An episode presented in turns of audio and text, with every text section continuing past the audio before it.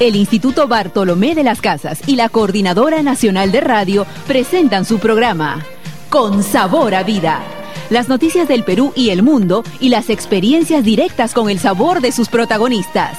Bienvenidos, amigos y amigas.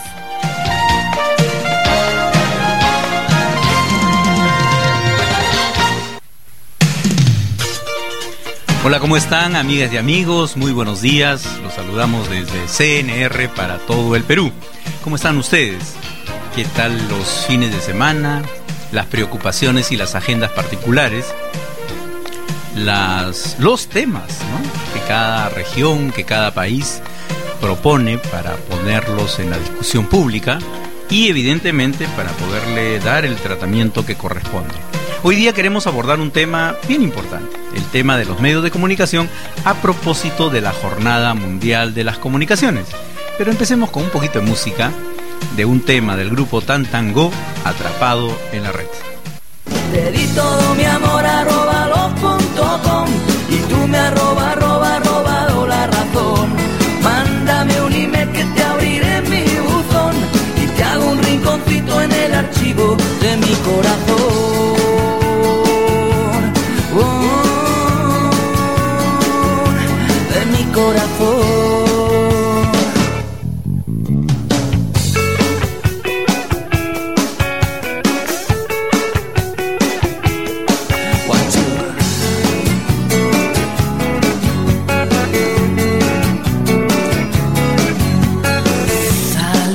Solo una vez a navegar juntos por la red. Saqué mi visa oro y ella prometió que sería fiel. Nunca tocaré su piel, nunca podré estar donde esté. Cuando el amor es ciego, el corazón no miente a unos ojos que no ven. ¿Para qué quiero más si me da lo que quiero tener? Te di todo mi amor bueno, el arroba arroba punto com hace alusión a los medios digitales hoy día y precisamente ese es el corazón, el núcleo del mensaje del Papa Benedicto XVI para la Jornada Mundial de las Comunicaciones. Estamos en la 43 Jornada Mundial. El título de esta jornada es Nuevas tecnologías, nuevas relaciones, promover una cultura de respeto, de diálogo, de amistad. Y nosotros queríamos empezar este programa comentando a propósito de una encuesta que hizo el año pasado la Facultad de Comunicaciones de la Universidad de Lima, el nivel de credibilidad que la gente tiene en los medios. Para empezar, todos hoy día estamos conectados, ¿no es cierto? Hoy día los medios de comunicación, como solemos decir, forman parte del proceso de socialización de las personas. Es decir, usted se encuentra con alguien, inmediatamente usa la palabrita mágica de, oye, ¿y viste? ¿Viste? ¿Oíste? ¿Leíste?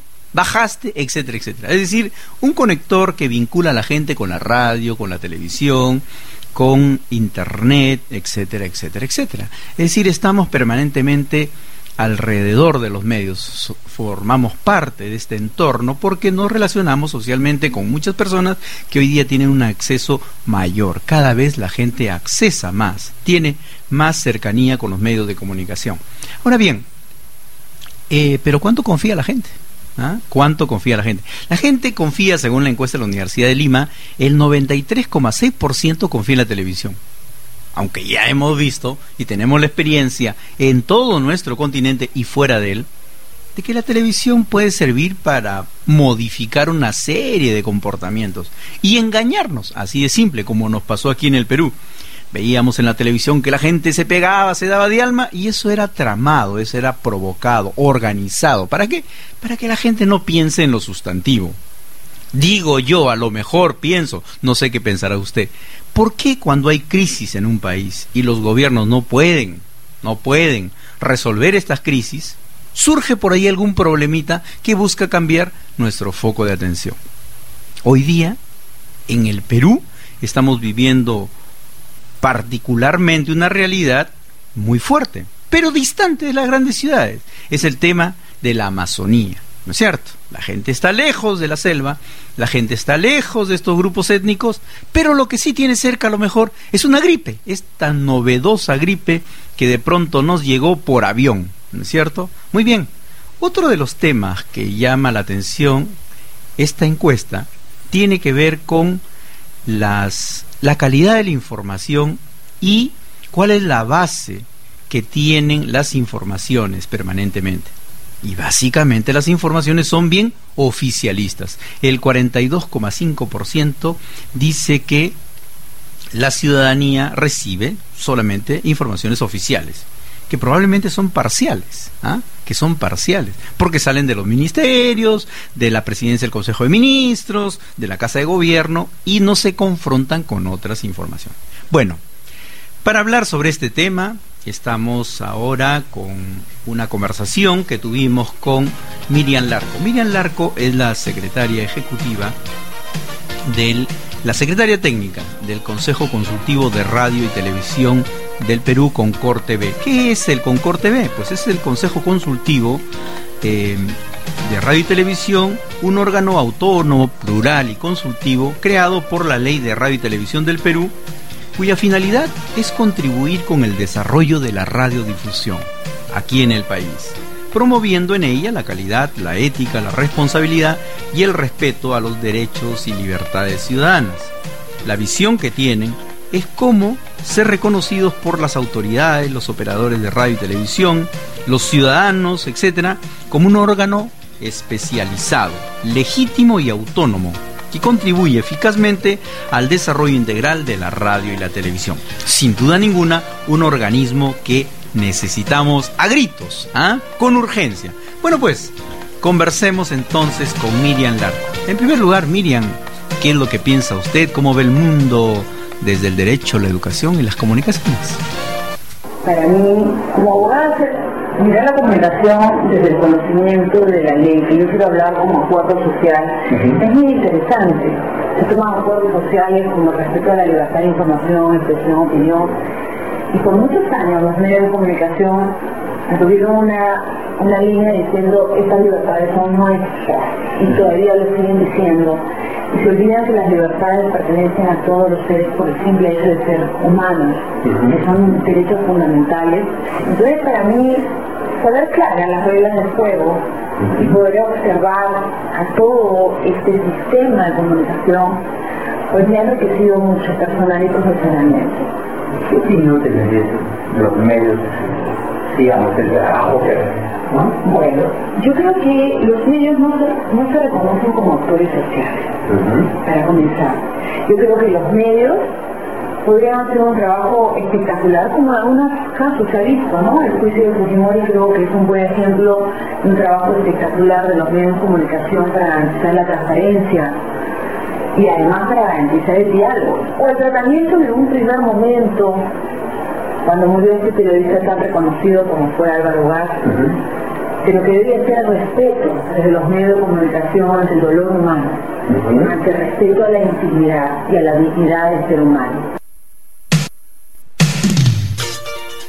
Y otro de los temas que nosotros le hemos planteado a Miriam tiene que ver con la ética periodística. Es decir, esta disposición que debe haber en cada uno de los que ejecuta una tarea concreta en el mundo de los medios de comunicación, sean periodistas, sean empresarios de los medios. ¿Cuál es la responsabilidad que se tiene? ¿Qué es lo que ella opina sobre la ética? Nos gustaría saber su punto de vista, Miriam. La ética es la capacidad de decisión el uso de la libertad, de la razón, pero es un uso social, no solo individual, porque todas las decisiones que uno toma individualmente afectan a la sociedad, y sobre todo cuando estamos hablando de individuos que trabajan en medios de comunicación. Entonces yo creo que la ética es un elemento esencial. El problema de los medios es que uno nos ven en principio como clientes.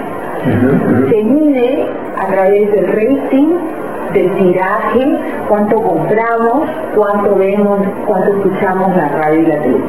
La misma lógica se comienza a desarrollar ya en la radio y televisión, donde un grupo de empresarios comienzan a decir, yo no pongo mis productos en este programa, ¿no? Porque la gente va a decir, oye, no solamente el ahora quiero que no oye el programa.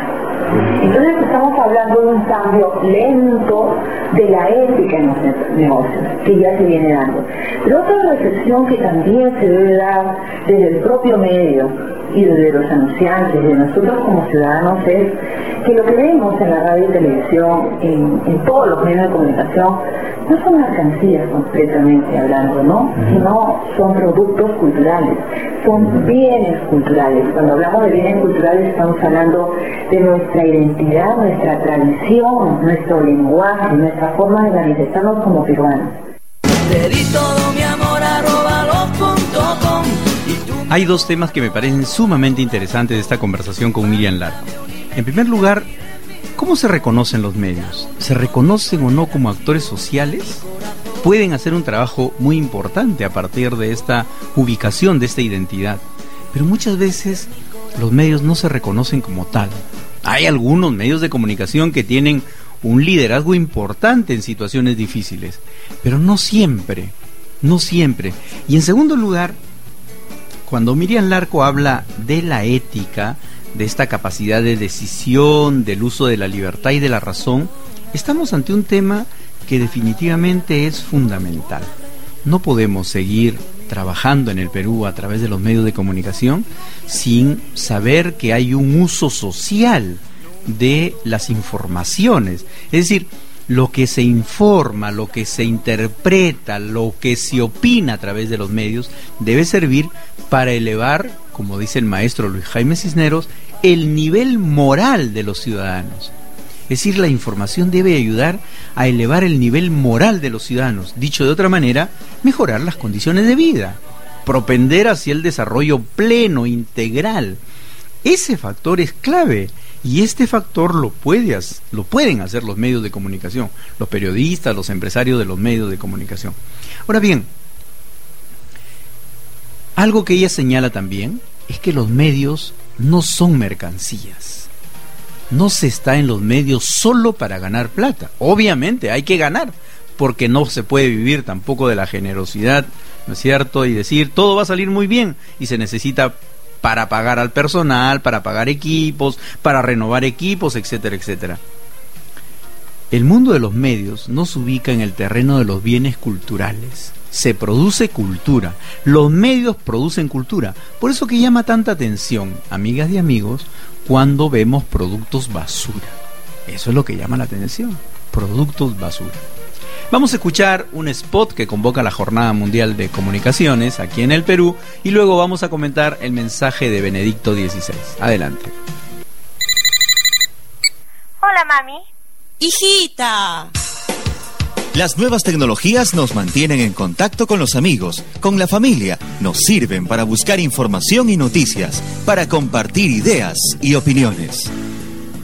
Nuevas tecnologías. Nuevas relaciones. Cuadragésimo tercera Jornada Mundial para las Comunicaciones Sociales. Conferencia Episcopal Peruana.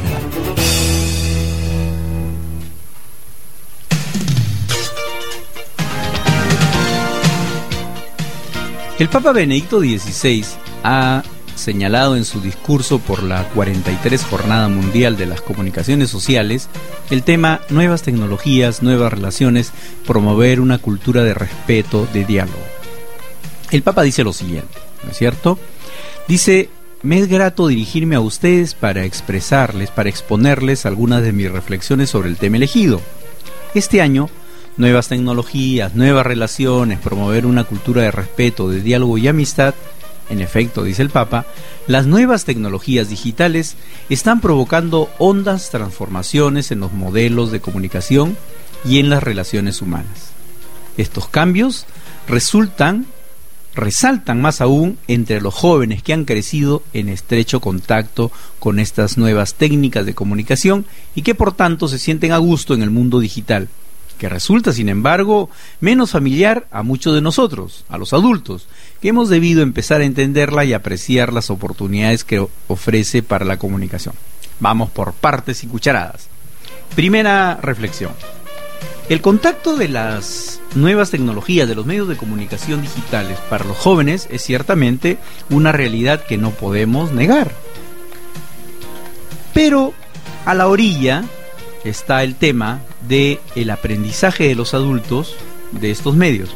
Hay un programa bien interesante que el otro día estuve en una parroquia del sur de Lima que para el aprendizaje de todas estas herramientas de internet de manera machista, creo yo, los organizadores le han puesto al curso Teclas para las teclas. Es un curso dirigido a mujeres mayores de 50 años, 60 años, que no tienen idea de lo que es el mundo del Internet, que es el mundo de la tecnología digital.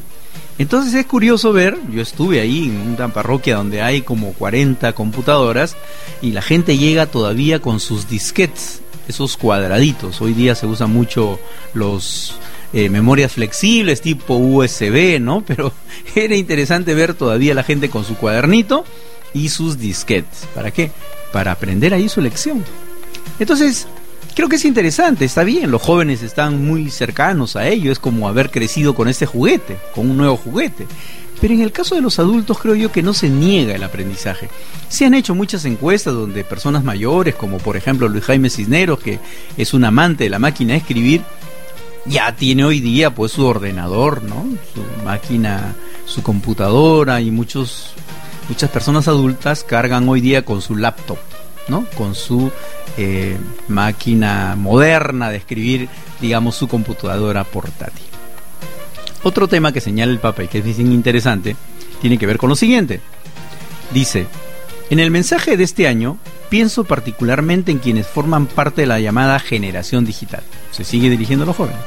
Quisiera compartir con ellos algunas ideas sobre el extraordinario potencial de las nuevas tecnologías cuando se usan para favorecer la comprensión y la solidaridad humana.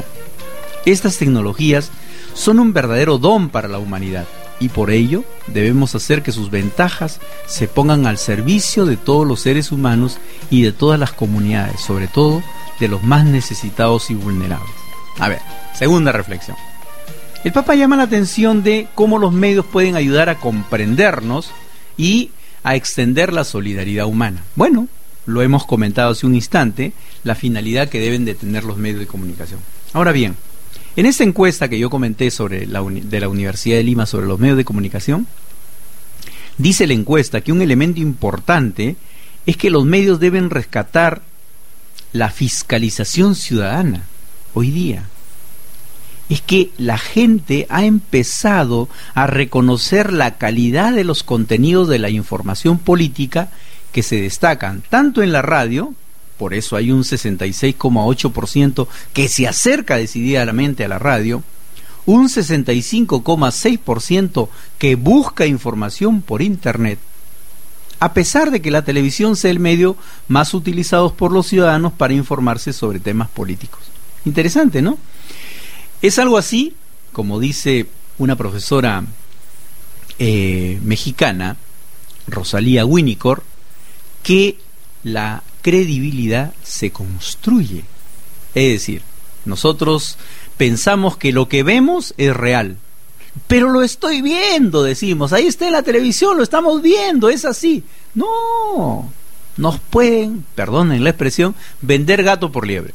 Nos pueden decir que lo que estamos viendo es real, pero no, es creado. Y muchas veces hay informaciones que se crean para sacar a la población de un tema y pasarlo a otro. Por eso es importante que el ciudadano fiscalice, es decir, tenga el ejercicio sencillo de comparar informaciones. Ah, esto dice CNR, hay que ver qué dice otro medio de comunicación. Ah, qué interesante, esto dice el diario X, a mí me interesa ver qué dice el diario Y y después yo voy a sacar mi propia opinión mi propia opinión. Eso es lo más importante. Vamos a escuchar otro spot de la Jornada Mundial de las Comunicaciones para el Perú.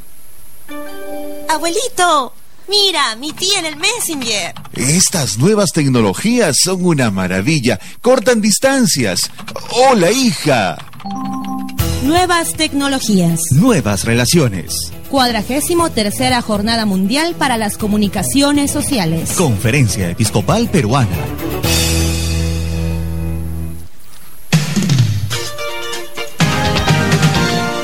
Otra de las reflexiones que nos provoca este mensaje tiene que ver con la información para los más necesitados y vulnerables. Permítanme comentar una experiencia particular.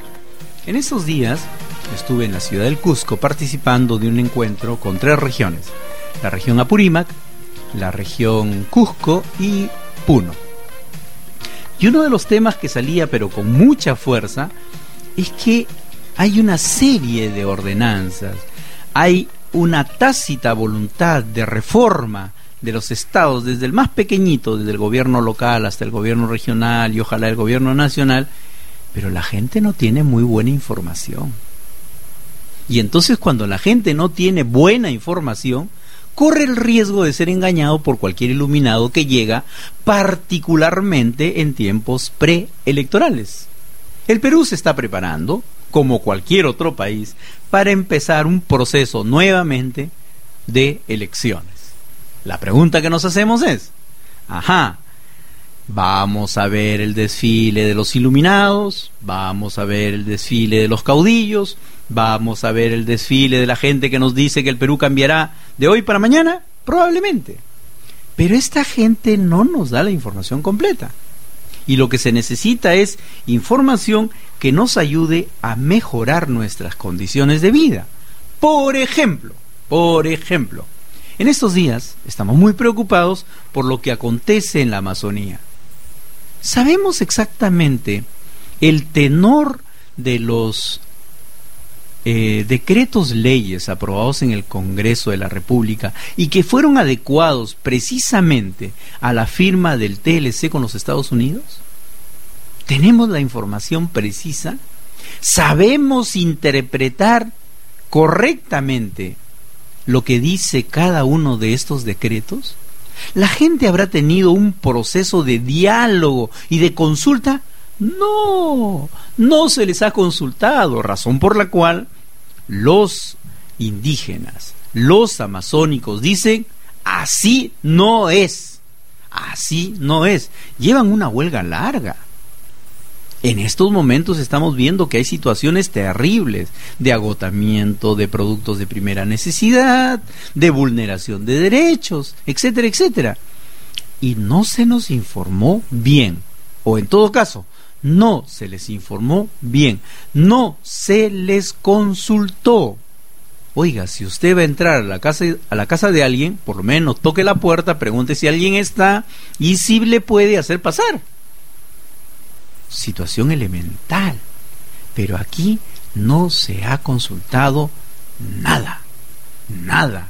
No se ha dialogado con ellos en una mesa para decir, a ver, y ustedes, dirigentes de estas comunidades, ¿qué piensan de lo que vamos a proponer como decretos leyes? Muy bien. La información entonces debe ayudar a los más necesitados y vulnerables. Vamos a escuchar ahora un tercer spot de la campaña, ¿no es cierto? De la campaña para la Jornada Mundial de las Comunicaciones. Buenos días, señores y señoras. Iniciamos nuestra videoconferencia con el Vaticano. Queridos hermanos y hermanas,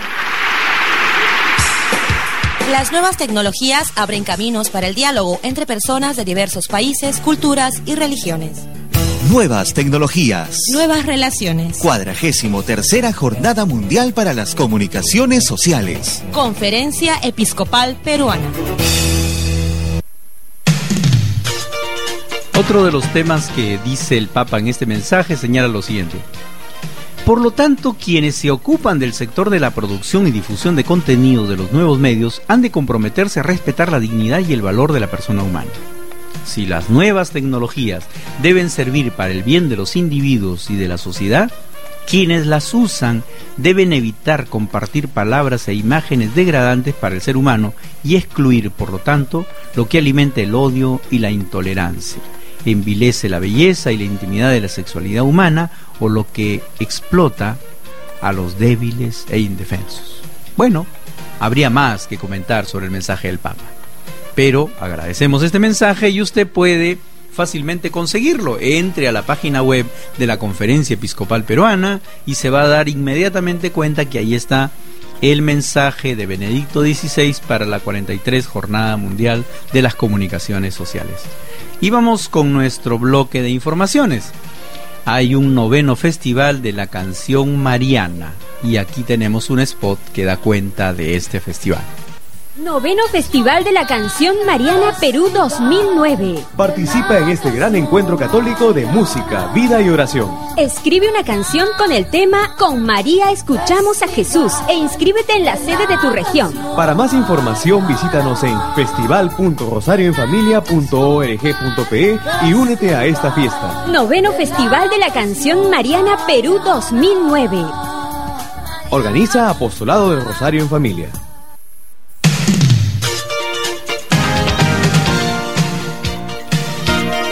Bueno, pues están invitados a este festival, así que no se lo pierdan. Ah, tienen la información correspondiente. Ya está en circulación, amigas y amigos, la revista Signos, correspondiente al mes de mayo, y hemos puesto en el titular de la carátula, Así no, a los amazónicos se les respeta. Así no es, así no es, señores, así no es, pues claro. ¿Cómo va a ser? No puede ser así, definitivamente.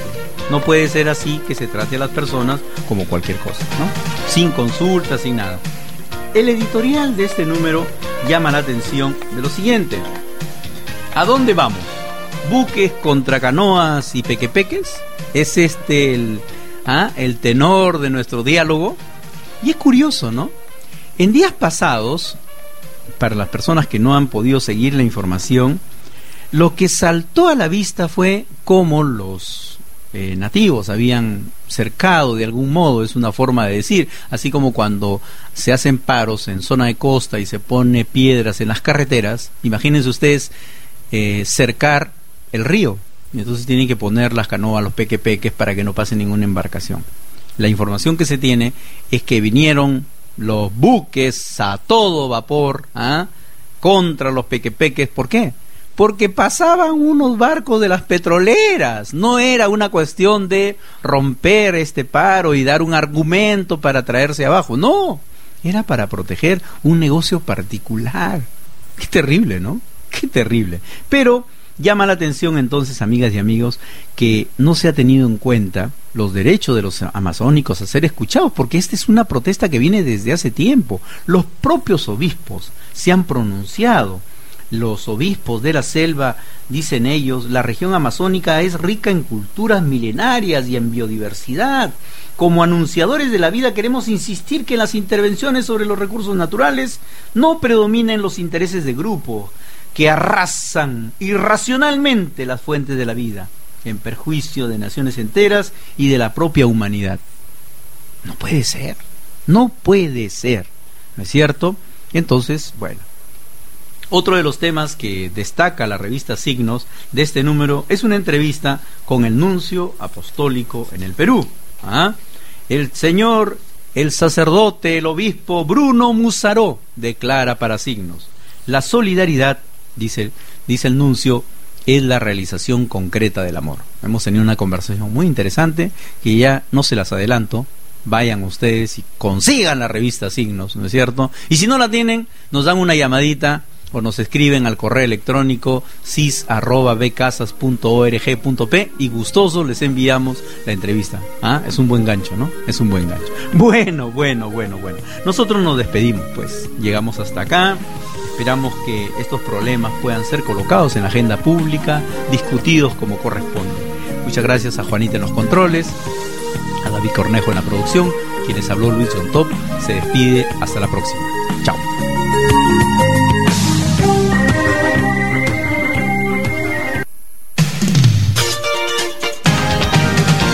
El Instituto Bartolomé de las Casas y la Coordinadora Nacional de Radio presentaron su programa Con Sabor a Vida. Si quieres comunicarte con nosotros, escríbenos a sis.becasas.org.pe o ingresa a nuestras páginas web www.cnr.org.pe o a www.becasas.org.pe. Hasta la próxima.